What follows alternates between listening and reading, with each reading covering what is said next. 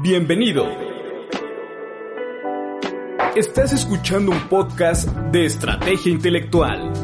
Comenzamos en 3, 2, 1. Estrategia Intelectual presenta el programa Contaduría Reflexiva con el doctor Miguel Ángel Cervantes Penagos. Comenzamos.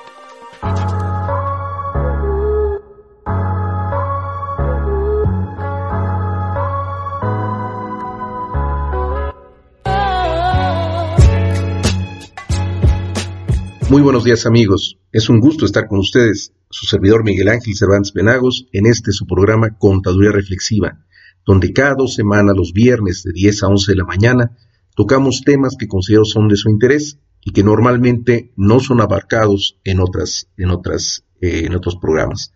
Aquí, con el gusto de saludarles, eh, con nuestros amigos de Estrategia Intelectual, en esta ocasión para platicar sobre la dualidad económica. La dualidad económica que ha sido, eh, desde que se eh, instauró como uno de los postulados fundamentales de la contaduría pública, ha sido uno de los elementos eh, sobre los cuales, fíjense, aunque pareciera algo muy sencillo de entender, me ha demostrado la, la experiencia que es quizá uno de los conceptos que a veces provocan más confusión. Y lo digo porque la dualidad económica, tal como está establecido en nuestros, nuestras normas de información financiera, en la, norma que establece precisamente eh, a los conceptos fundamentales sobre los cuales se basa la estructura de nuestra, de nuestra profesión, que es la NIF A2, denominada postulados básicos, ahí dentro de, este, dentro de esta NIF existe un párrafo este párrafo es el párrafo 56 y ahí nos define claramente qué es la dualidad económica. La dualidad económica es esta estructura financiera que corresponde a una entidad económica y que está constituida por los recursos de los que dispone para la consecución de sus fines y también por las fuentes para obtener dichos recursos, ya sean propias o ajenas. Esa es la definición. Y aquí ya podemos ver pues que hay dos, dos conceptos fundamentales, los recursos de los que dispone y las fuentes para obtener dicho recurso. Ahí está la dualidad. Y esas fuentes y esas fuentes corresponden precisamente a una gran característica. Esas fuentes pueden ser propias o pueden ser ajenas. Ahí está la dualidad. Pero en un sentido mucho más amplio, por dualidad podemos eh, entender algo mucho más profundo. Y nos tenemos que ir hacia las corrientes filosóficas para poder detectar a qué se refiere cuando hablamos de dualidad, qué es la dualidad. Y entonces eh, nos hallamos ante una corriente que se llama el dualismo. El dualismo, que es una doctrina que va afirmando la posible existencia de dos principios supremos. Estos dos principios son, en primer lugar, increados, segundo lugar, coeternos. Tercer lugar, independientes. Cuarto lugar, irreductibles. Y por último, antagónicos. Esto es, no son creados, ¿sí? por eso son increados, nacen, nacen solitos, se generan por formas, eh, eh, pues podríamos decir, eh, espontánea por en sí misma, son coeternos porque van a durar todo el tiempo, son independientes uno de otro, no pueden reducirse y además son antagónicos. Estos dos principios, estos dos principios empiezan a buscarse en muchos conceptos fundamentales. El dualismo puede eh, encontrarse en su forma más sencilla, en su forma más común, en, dos conceptos que nosotros conocemos muy bien, el bien y el mal y a través del bien y el mal, que siempre nos ha, nos ha eh, seguido durante toda nuestra existencia, desde que nacemos, nos van inculcando conceptos de bien y conceptos de mal, a través del bien y el mal, a través de Dios y el diablo, a través de la gloria y el infierno, a través de estos opuestos, se va explicando el origen y la evolución del mundo. Pero también, en un sentido mucho más amplio, a estas dos estas doctrinas que afirman estos dos órdenes eh, de seres esencialmente distintos, eh, que son más o menos radicales, también empiezan a generarse otro tipo de eh, antagonismos. Estos antagonismos van desde lo que puede ser real contra lo que es ficticio. Esto es, aquello que es material, que lo podemos tocar, tangible, y aquello que es intangible. También podemos generarnos otra idea de, del mundo como tal, el mundo material y el mundo espiritual. Nos podemos eh, establecer también el concepto de naturaleza y el concepto de gracia, entendiendo esta gracia como este plano cognitivo, un plano de razón, un plano de fe, la materia como tal, lo que tocamos, y el espíritu. Nosotros mismos, como seres humanos, tenemos esa dualidad. Entendemos que una cosa es el cuerpo y otra cosa es lo que pensamos. Y ese pensamiento se le ha denominado espíritu. Y tenemos también órdenes. Un orden físico, un orden físico de la necesidad, lo que comemos, lo que vestimos, donde nos, nos, nos eh, hallamos, ¿sí? todas esas necesidades físicas que tenemos, necesidades fisiológicas, les hemos dicho, y también aquellas necesidades de tipo moral. Por eso ha dicho que tenemos realmente dos órdenes, un orden físico y un orden moral. Y en el orden moral tenemos otras necesidades, una necesidad de libertad, una necesidad de deber, una necesidad de conocimiento. Ahí, en el orden moral, en el orden moral aplicamos nuestra ética. En el orden físico aplicamos la satisfacción de nuestras necesidades. Amigos, estamos en su programa Contaduría Reflexiva y aunque parezca, no estamos hablando de, una filosofía vana, sino una filosofía que nos va dando el origen de esta dualidad económica que nos dice nuestro postulado, nuestro postulado básico de las normas de información financiera. Decíamos pues que estos, esto, este dualismo que nos ha, lo vamos detectando desde que somos niños, eh, se va concretando en un plano cognitivo conforme vamos avanzando. Por eso mi necesidad de, platicarles hoy de este, de este tema, porque yo sé que ustedes, mis estimados escuchas, son personas que eh, generan un conocimiento reflexivo, conocimiento mucho más allá de, un, plano, un plano simple. Y podemos hablar entonces de que dentro de este plano cognitivo que ustedes, ustedes eh, elaboran, ustedes también van cerrando, cerrando la, idea de que es necesario constatar las cosas. En auditoría esto es muy, muy eh, fundamental cuando nosotros estamos hablando de la, la obtención de evidencia. No podemos eh, obtener ningún tipo de evidencia si no constatamos hasta el fondo, hasta el fondo de la, de la satisfacción personal, constatamos la ejecución, la realización de las cosas. Y si ahora vamos más de la mano con lo que nos indican nuestras leyes eh, fiscales cuando hablamos de concretar la materialidad de las operaciones, el concepto de evidencia nos lleva precisamente a obtener en este plano cognitivo la sustentación de cada una de las operaciones financieras. Y esto deja de lado cualquier tipo de valoración ética.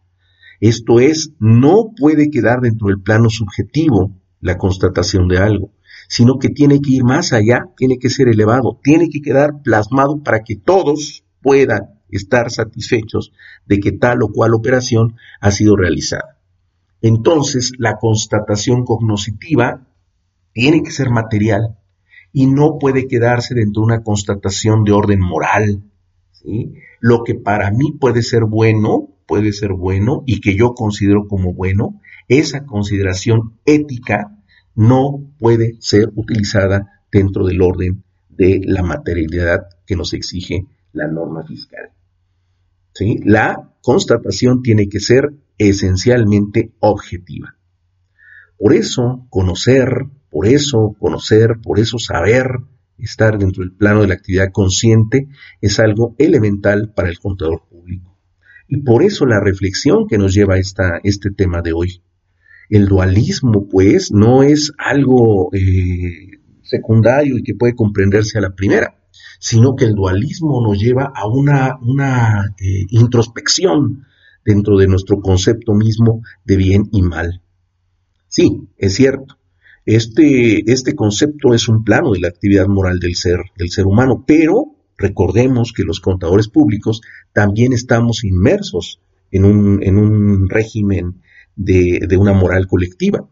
Y este régimen de la moral colectiva no es otro que el cumplimiento del código de ética profesional de los contadores públicos. Entonces, si nosotros nos tenemos que apegar a ese código de ética profesional de los contadores públicos, tenemos que estar conscientes que nuestro pensamiento no puede ser llano. Nuestro pensamiento tiene que ser complejo. Nuestro pensamiento nos tiene que dar ideas, ideas de cómo poder sustentar eh, eh, esa materialidad que nos exige. Ya no nada más, no nada más un, pensamiento opuesto a lo espiritual, sino también un pensamiento que va dentro del orden del cumplimiento de las normas jurídicas.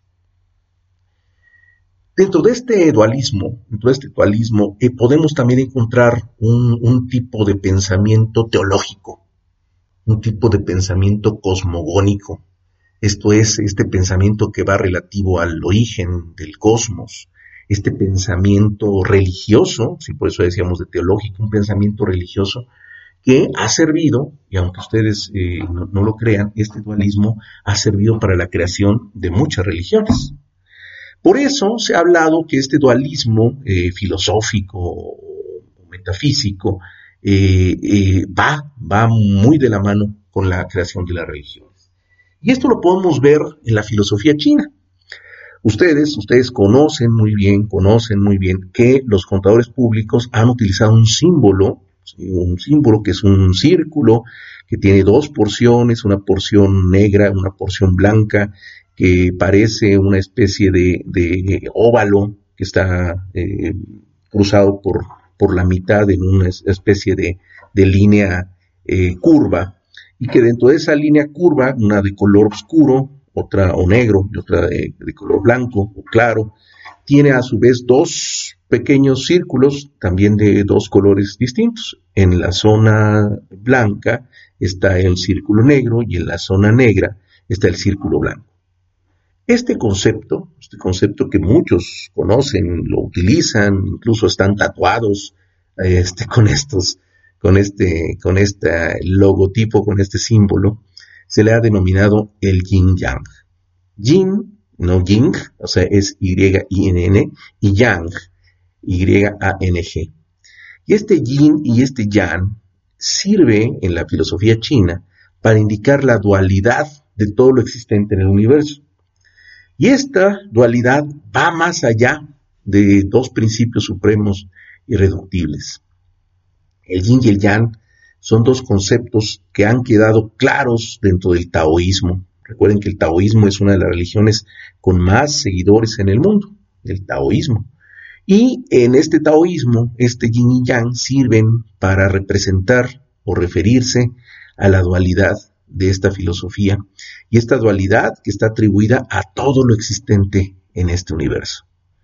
El yin y el yang va describiendo estas dos fuerzas fundamentales, estas dos fuerzas opuestas, estas dos fuerzas que son complementarias y que se encuentran en todas, en todas las cosas.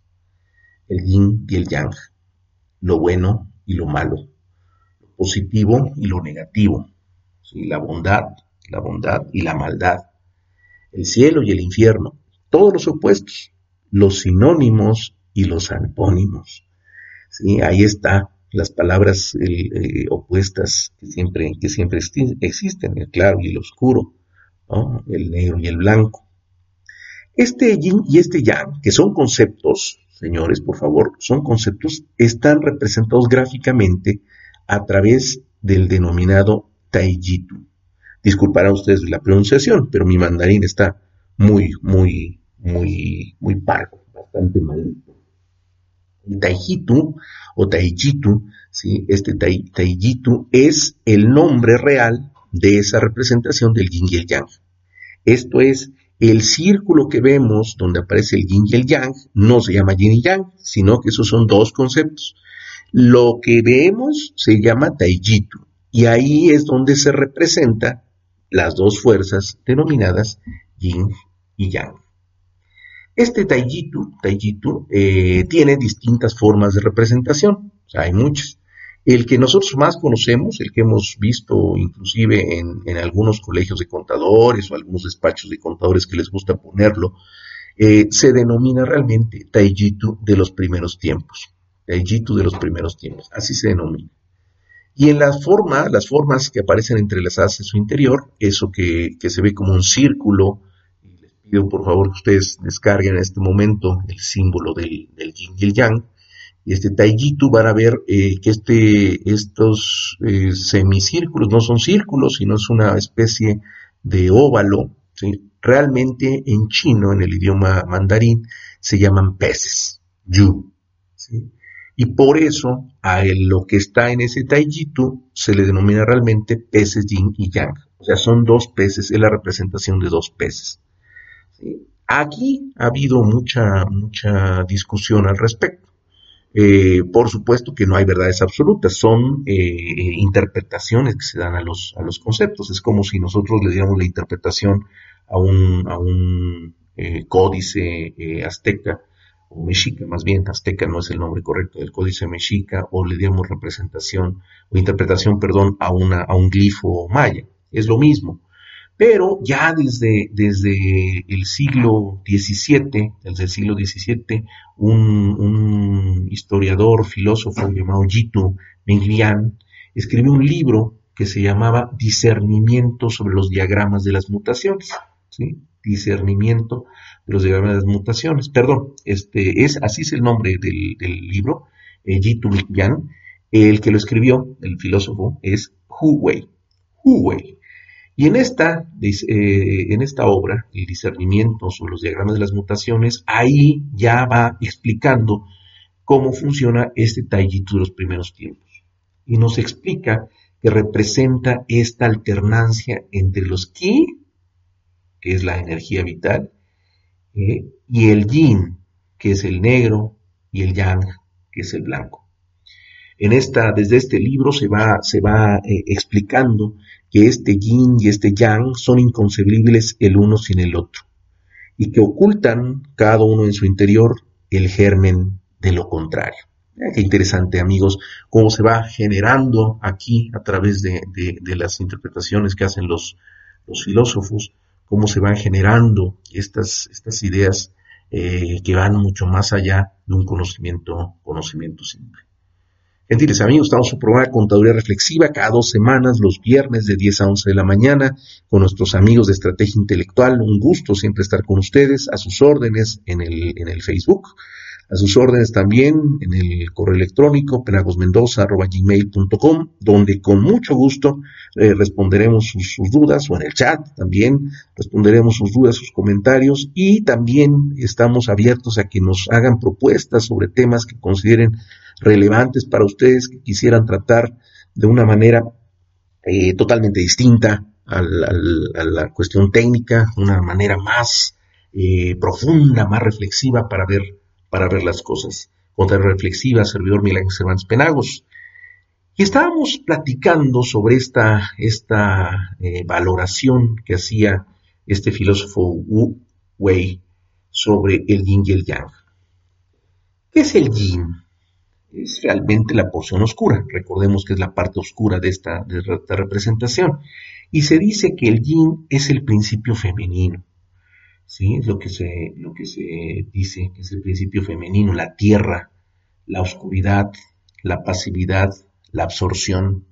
Y vean que va muy, muy, muy allá, porque la absorción, ¿sí? la absorción de, de, de luz, ¿sí? el negro no es otra cosa que la ausencia de color, ¿no? Cuando todo se absorbe, cuando no, hay luz.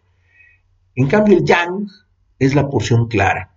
La porción clara es el principio masculino, el principio que representa el cielo, la luz, la actividad, la penetración. El blanco, recuerden que es el conjunto de todos los colores. Aquí, si pusiéramos, eh, eh, nos pusiéramos en un punto de vista feminista, podríamos eh, escuchar algunas críticas y decir, bueno, ¿y por qué uno es oscuridad y el otro es luz, ¿no? Como tratando de ver un concepto este, eminentemente de, igualdad. Pero aquí lo que se busca, lo que se busca es ver el contraste. ¿no? Podríamos cambiarle también al, a la disposición y la ecuación sería la misma. Si nosotros tenemos por un lado eh, una ecuación donde dos elementos son equitativos, y aunque cambiemos de, posición a estos dos elementos, la ecuación va a seguir siendo la misma. Pero aquí llama la atención algo muy interesante. En tanto que el yin es la porción oscura, el yin representa la pasividad. Y en tanto el yang, la porción clara, ese representa la actividad. Por eso, por eso los contadores inmediatamente, alguien por ahí empezó a leer sobre estos, estos conceptos y dijo, ah, pero si el yang es lo activo, pues el yang puede representar al activo.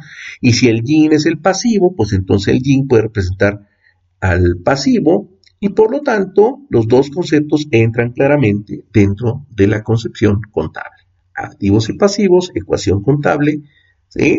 Pero falta algo, porque no es así.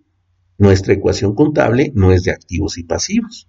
Nuestra ecuación contable es activos es igual a pasivo más capital contable. Y entonces, cuando metemos el capital contable, ya se echó a perder nuestra ecuación, porque entonces ya no serían dos elementos.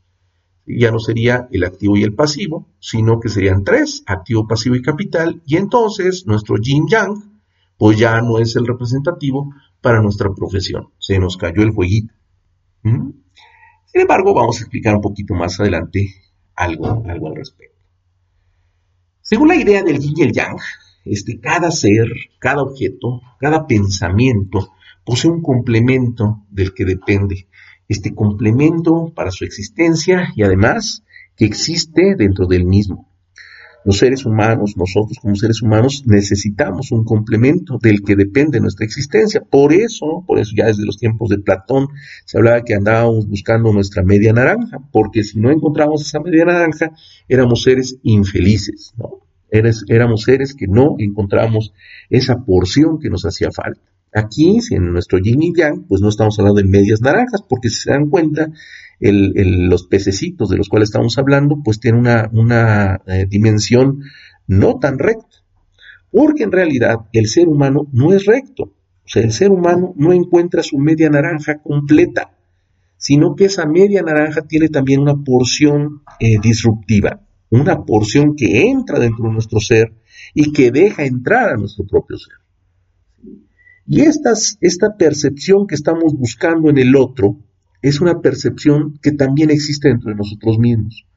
Las personas que mejores encajan, las personas que mejor encajan, son aquellas que tienen algo del otro dentro de sí, algo del otro. Por eso el denominado circulito que representaría desde esta percepción del, del el taiyitu, representaría los ojos de los peces chinos, de este yu, estos ojitos pues no son más que una representación de lo femenino en lo masculino y de lo masculino en lo femenino.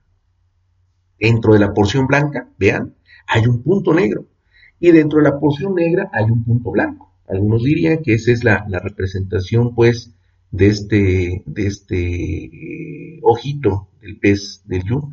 Bueno, pues esa representación, esa no es otra cosa más que lo femenino que está dentro de lo masculino y lo masculino que está dentro de lo femenino.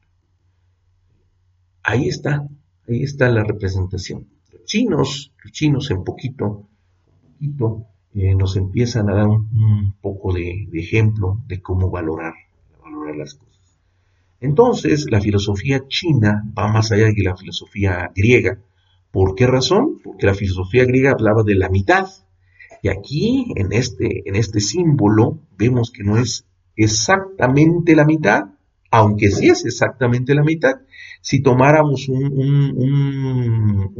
medición de que estos pececitos, cuánto de área representan la porción blanca y cuánto de área representa la porción negra, veríamos que es exactamente la misma, pero no con una línea eh, eh, que rompiera la circunferencia, una especie de, este, línea eh, ecuatorial que cortara por la mitad, sino con esta curva que es armónica a su vez y que nos va eh, mostrando que el ser humano no puede ser recto en su totalidad. De esto, de esto eh, se deduce que nada existe en un estado, en un estado puro. Nada existe en absoluta quietud, sino que este movimiento, si se dan dando cuenta en este Taijitu, se va viendo una especie de movimiento circular, o sea, nos da dando la impresión de que está en movimiento este círculo de los peces Yu, eh, nos hace pensar, nos hace pensar que nada es quieto, sino todo está en constante transformación. Y esta es la realidad de la vida, es una constante transformación, ¿sí? No puede parar, no puede parar aunque todo se quedara quieto, el mundo seguiría en movimiento. Aunque todos nos, quedáramos guardados eh, un día sin hacer absolutamente nada, el tiempo seguiría transcurriendo y ese tiempo transforma las cosas. Nosotros no somos los mismos hoy que ayer y no seremos los mismos hoy que mañana. Cualquier idea, cualquier idea desde este punto de vista del yin y el yang puede ser vista como su contraria, siempre y cuando se le mire desde otro punto de vista. Por lo tanto, la búsqueda de la otredad, que habíamos comentado en alguna de las ocasiones, es algo muy relevante. Siempre, para poder entender al otro, tenemos que ponernos en la posición del otro, y no nada más en un término de empatía. Yo simpatizo con él y me pongo en sus, en sus, en sus zapatos, como se, se ha dicho comúnmente, sino tenemos que ver cuál es la posición que hace que el otro piense distinto. No nada más ponerse sus zapatos en ese momento, sino entender al otro como algo totalmente ajeno. Ahora bien, para, concluir esta primera, primera fase de, nuestro, de nuestra, nuestro programa, tenemos que recordar que esta categorización siempre va hecho con términos de conveniencia. Realmente la filosofía lo que hace es eh, modificar la realidad para poderla entender.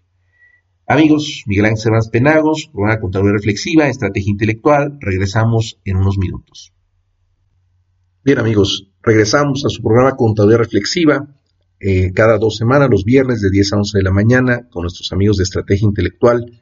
Aquí en eh, su servidor Miguel Ángel Cervantes Penagos, platicando en esta ocasión sobre el dualismo y como consecuencia de que empezamos a platicar sobre la dualidad económica, pero ya vimos que la dualidad económica pues tiene un, efecto que tiene que irse un poquito más allá.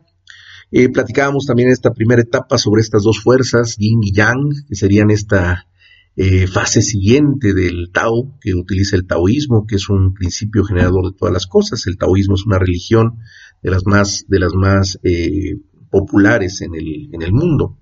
Y de este, de este yin y yang también vimos que es una especie de manifestación que se da como una dualidad. Pero eh, también en otras religiones existe esta, esta dualidad y pues qué mejor dicho que la, misma religión eh, o de las religiones que derivan del, cristianismo. Ya la Biblia, en su Génesis, en el Génesis, en el capítulo segundo, nos habla precisamente de esta, de esta dualidad, cuando Yahvé, cuando Dios, como Jehová, o el nombre que ustedes le quieran, le quieran dar a ese Dios, Dios Padre que aparece en la, en el Viejo Testamento, formó del suelo todos los animales del campo y todas las aves del cielo y los llevó ante el hombre. ¿Para qué? Para ver cómo los llamaba, para que cada ser viviente tuviese el nombre que el hombre le diera. Entonces el hombre le puso nombres a todos, a los al ganado, perdón, a las aves, a los animales del campo, sí, pero eh, eh, el, el, hombre, por supuesto, no, no tenía una ayuda una ayuda adecuada. Entonces ya se dio cuenta de que el hombre estaba solito y, e hizo caer un profundo sueño a, este hombre y al cual durmió, este hombre denominado pues Adán. El hombre, una vez dormido, llega, llega a Dios y le quita una de las costillas, rellenando el vacío con carne, y de la costilla que ya había o que Dios había tomado del hombre, formó una mujer y la llevó ante el hombre. Y entonces este exclamó, o sea, Adán, esta sí que es hueso de mis huesos y carne de mi carne, y esta será llamada mujer, porque del varón ha sido tomada. Así, así lo, dice. Pero, de una forma bastante, bastante chusca, eh, el maestro José Luis Elizondo Canto, que escribió un libro muy interesante sobre el legado de, Luca Pacioli, eh, nos, nos relata en una anécdota, siguiendo este, esto que nos dice la, el Génesis, que realmente el primer contador del mundo fue Adán, porque al momento de crear Dios al hombre, Adán exclamó, ya somos dos. Y entonces Adán fue el primer contador. ¿Por qué? Porque él eh, dedujo 1 más 1 igual a 2. Entonces fue el primer contador. Eh, claro, esto es una, una, anécdota interesante, pero también me hace recordar otra anécdota muy interesante que tuvo este escritor tan, tan controvertido, Mark Twain, que ustedes han leído con las aventuras de Tom Sawyer o las aventuras de Huckleberry eh, Finn o un yankee en la corte del rey Arturo eh, o un billete de, de 10 mil dólares. Eh, muy interesante Mark Twain en sus, en sus escritos. Él tenía una broma en la cual describe que cuando Adán llegó a casa, después de haber nombrado a todos los animales, Eva se le queda viendo, mira un elefante que va pasando por ahí y le dice, oye, Adán, ¿cómo nombraste a ese animal tan grande?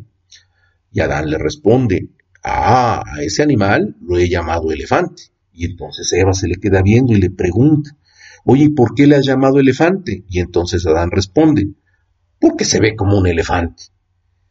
Y esa es el, anécdota de Mark Twain, que tiene otras muy, muy duras y muy difíciles, muy controvertido Twain en sus, en sus pensamientos. Así pues, encontramos en este, en este reconocimiento del Génesis al, a lo femenino y a lo masculino, el nacimiento, pues, de lo que está representado en el y el yang.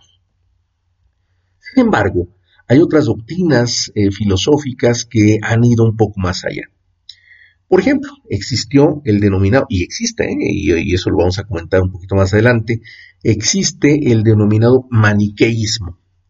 ¿Qué es el maniqueísmo? Es una doctrina religiosa que tuvo su origen más o menos allá por el siglo III, III después de Cristo, por supuesto. Y esta eh, doctrina religiosa fue sustentado en las teorías de un sabio persa que se le conoció con el nombre de Mani, o también Manes, y que vivió más o menos entre el año 215 y el 276 después de Cristo. Eh, ¿En qué residía el pensamiento de Manes? Bueno, residía en que se caracterizaba por creer en la existencia de dos principios contrarios. Estos dos principios también, como tenían la característica que hemos visto al, inicio al hablar de dualidad, eran eternos y luchaban entre sí. Estos dos principios eran el bien y el mal. Para él no existían los demás conceptos. Todos los principios antagónicos estaban evidenciados entre el bien y el mal. Y muchos llevaron al extremo de pensar que las cosas o eran buenas o eran malas. Esto trascendió porque en, estas huellas del maniqueísmo se empezaron a extender y empezó a, a, haber personas que veían las cosas solamente de un solo color y no de los colores intermedios que pueden existir. Si vemos las cosas como el antagonismo, solamente lo bueno y lo malo, entonces nos estamos perdiendo de toda esa gama de colores que hay entre el blanco y el negro. En la actualidad, en la existe también el maniqueísmo, pero este, este, este maniqueísmo realmente es una actitud mala, porque es una interpretación eh, inexacta de la realidad, porque solamente tiende a valorar las cosas eh, como buenas o las cosas como malas, sin haber de ninguna manera términos medios. Como no hay términos medios, entonces no hay forma, no hay forma en, el cual uno pueda eh, eh, encontrar un punto de equilibrio. Cuando no hay términos medios, todo se decanta entre lo bueno y lo malo. Y hay muchas personas, sobre todo políticos, que utilizan este maniqueísmo ¿Cuál es el objetivo de estas personas? Su objetivo es enajenar a las masas, enajenar a las personas sencillas, a las personas buenas, eh, que hay, hay estas, estas personas buenas y sencillas, eh, que hay muchas, ¿no? Y las tratan de meter en una nueva forma de pensar, cuando en realidad lo que se trataría o lo que se tendría que buscar es que cada quien pensara por sí mismas. Los maniqueístas tratan de llevar a, su redil, a su pensamiento, a aquellas personas que no tienen un pensamiento político eh, por sí mismo. Una frase desnuda un maniqueo. Si ustedes quieren saber eh, eh, si están enfrente de una persona maniquea, una persona que piensa solamente que lo suyo es lo correcto, escuchen esta frase. O estás conmigo o estás contra mí.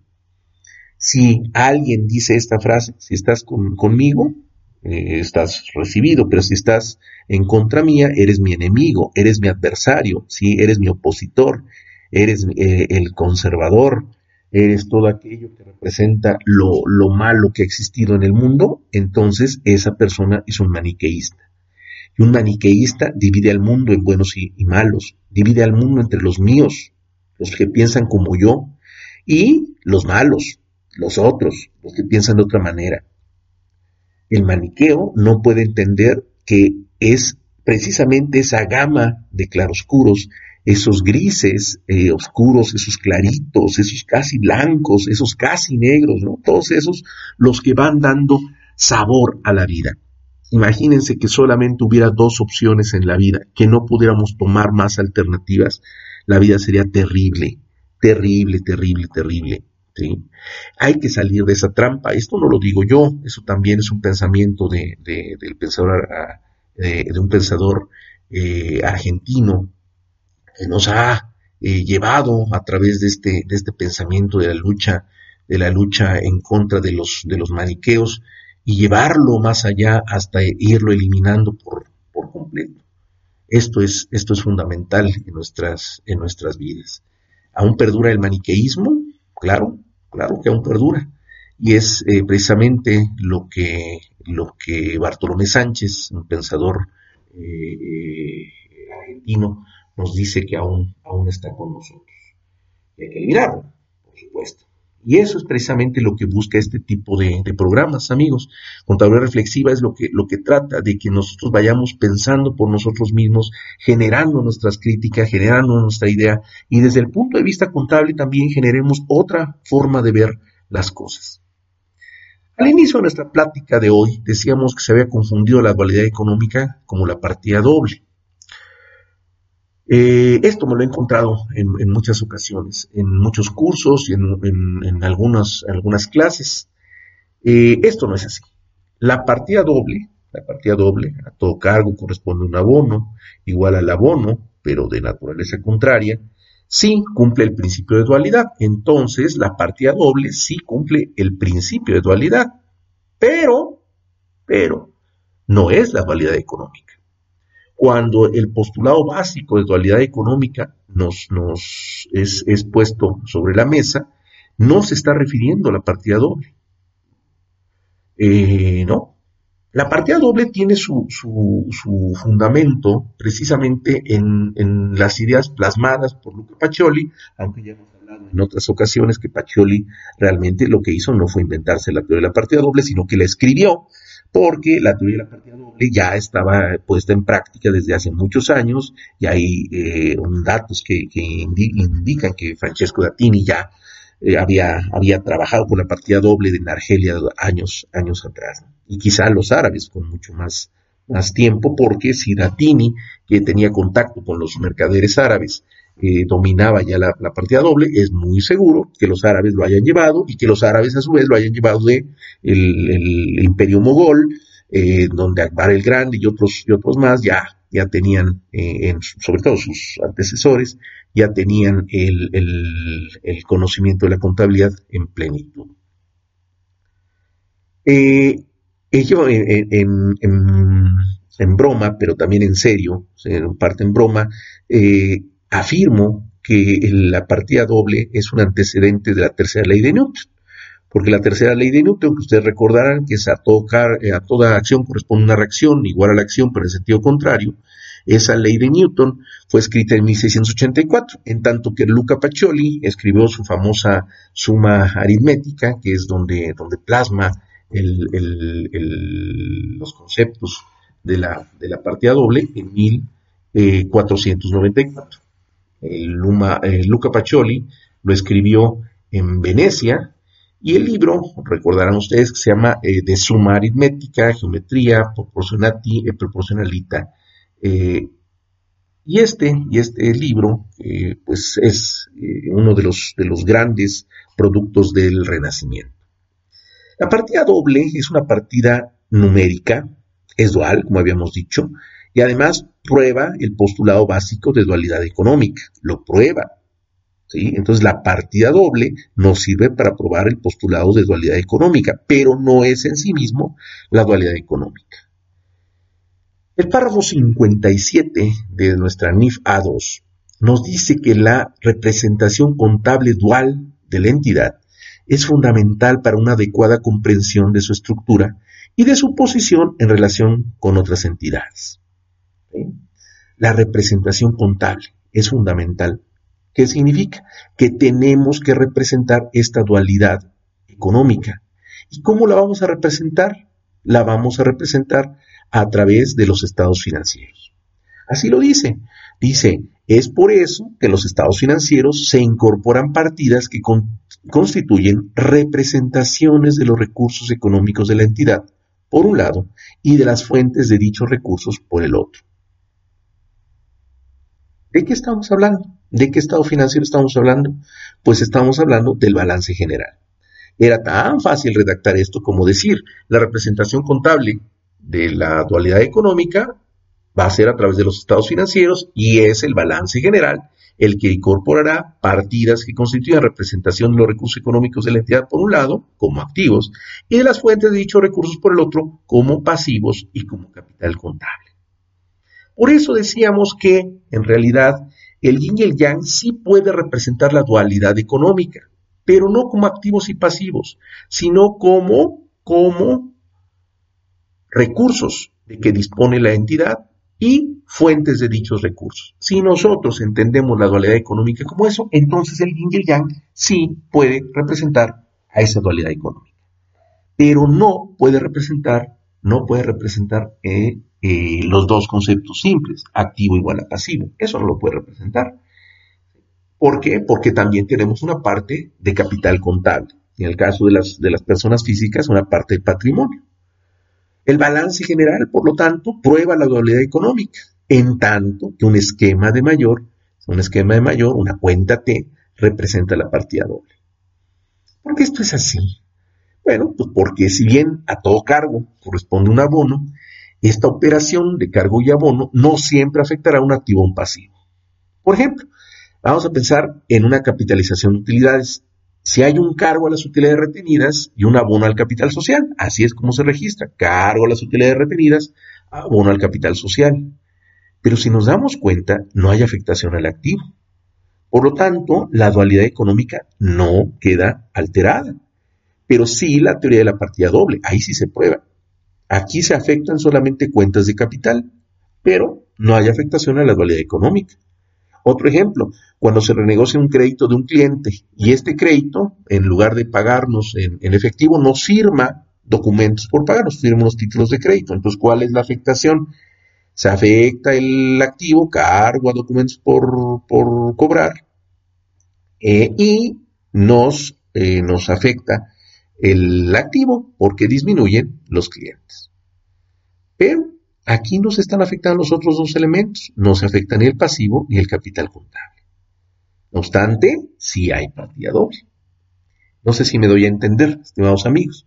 Amigos, estamos en Contabilidad Reflexiva, Estrategia Intelectual, viernes, cada dos semanas, de 10 a 11 de la mañana. No se les olvide, atentos a sus comentarios en el chat. El párrafo 58 ya nos está explicando un poco más dentro de la 2.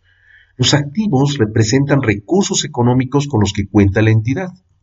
En tanto, los pasivos y el capital contable o patrimonio contable representan participación en la obtención de dichos recursos a una fecha. Los distintos elementos, y ahí es otra característica, ¿eh? porque ahí nos habla una fecha precisamente el balance general se presenta a una fecha. Se saca una foto en ese momento, en ese momento. ¿Por qué? Porque ya habíamos dicho que todo se transforma, que nada puede quedar parado, que simplemente el transcurso del tiempo, aunque no se hayan hecho operaciones, el transcurso del tiempo nos hace que se vayan moviendo esos estados financieros. Con el transcurso del tiempo, con el efecto inflacionario, simple y sencillamente los estados financieros de mañana, aunque no haya habido cambio, van a ser distintos que los. Los distintos elementos de los estados financieros representan estos efectos de las transacciones y transformaciones internas que lleva a cabo una entidad económica, así como de otros eventos que le afectan económicamente. Dichos efectos, dichos efectos ocasionan cambios en su estructura en distintos intervalos o periodos de tiempo. Y aquí encontramos en este párrafo 58 un pleonasmo. Dice periodos de tiempo. ¿Qué es un pleonasmo? Bueno, recuerden ustedes que el pleonasmo es una figura eh, que podríamos eh, decir que es uno de, las, de los vicios del lenguaje, porque eh, esta, este, mediante esta figura se pretende añadir enfáticamente a una frase o a una oración palabras innecesarias, tratando de que se comprenda más o tratando de que se embellezca o se añada alguna expresividad. Sí, si eh, eh, esto así lo hace, bueno, se entiende que sería una figura retórica, pero si no, entonces estaremos hablando de un vicio de lenguaje. Periodos de tiempo, todos los periodos son de tiempo, todos los periodos son de tiempo. O sea que ahí eh, se les fue a quienes escribieron la, A, 2 y tendrían que, eliminar esa, repetición innecesaria.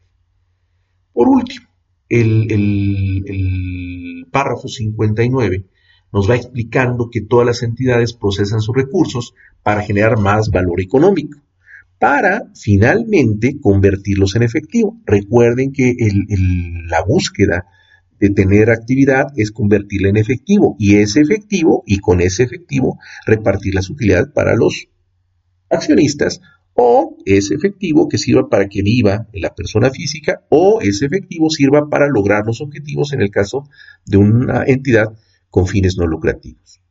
La esencia de un activo o un recurso es precisamente su capacidad para generar beneficios económicos futuros para la entidad. Si un activo, recuerden amigos, no genera beneficios económicos futuros para la entidad, esto ya no es un activo y por lo tanto tendría que eliminarse los activos y enviarse al gasto. Por otro lado, las fuentes de dichos recursos están constituidas por elementos tanto de pasivo como capital eh, contable o también llamado patrimonio contable. Recordarán en, qué caso es aplicable uno y otro.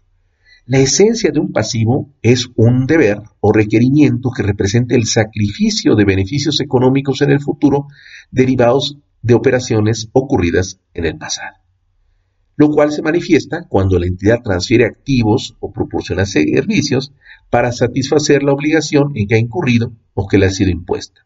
Por lo tanto, si nosotros tenemos un pasivo, es que nosotros ya tuvimos un beneficio ocurrido en el pasado y por el cual ese beneficio hay que, cumplirlo. O sea, si nosotros recibimos mercancía a crédito, esa mercancía, una vez ya vendida, la podemos utilizar para pagar esa deuda la cual fue contraída. Ese es el fin. En adición, el capital contable o el patrimonio contable representan el valor contable de los activos netos. ¿Y qué entendemos como activo neto? Recuerden ustedes, esto también lo hemos tratado en otras, en otras eh, ocasiones. Activos netos son los activos menos pasivos. Si a todos nuestros activos le restamos nuestros pasivos, lo que nos queda son nuestros activos netos. Y estos activos netos son sinónimo de capital contable. Estos activos netos, estos activos netos son propiedad, bien sea del dueño, si es persona física, o de los accionistas. Estos activos netos es lo que nosotros necesitamos maximizar, por eso cuando hablamos de generar más valor económico en este párrafo 59, a, y nos estamos refiriendo precisamente a maximizar el capital contable, maximizar el patrimonio contable. Entre más capital contable o más patrimonio contable se tenga, pues más recursos dispondrá el dueño o los accionistas para poder esto sin tomar en cuenta, por supuesto, el efecto, el efecto fiscal que eh, disminuirá esa, esa condición cuando se traslade de un patrimonio jurídico de la persona moral a un patrimonio jurídico distinto que es el de la persona física.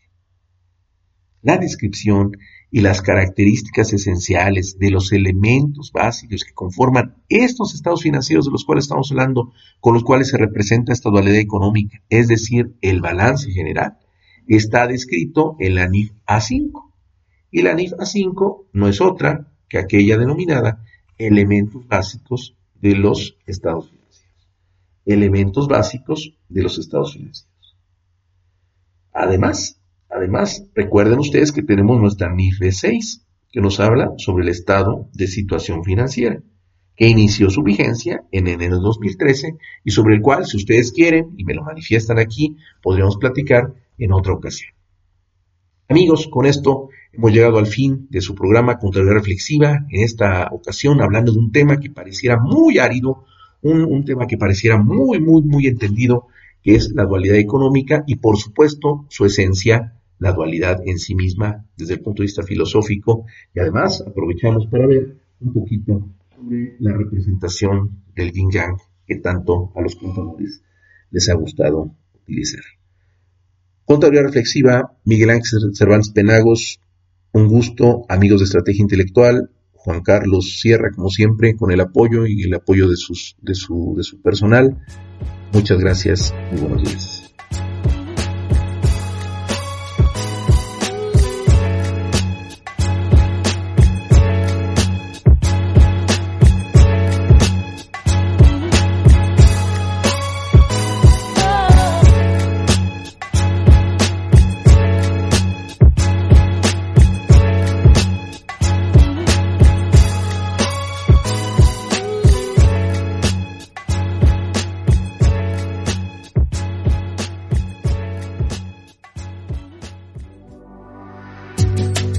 Gracias por escuchar la emisión del programa Contadurías Reflexivas. Sigue escuchando Estrategia Intelectual Radio.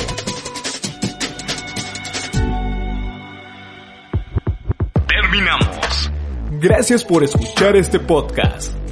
No te pierdas el siguiente. Estrategia Intelectual. Somos la capacitadora.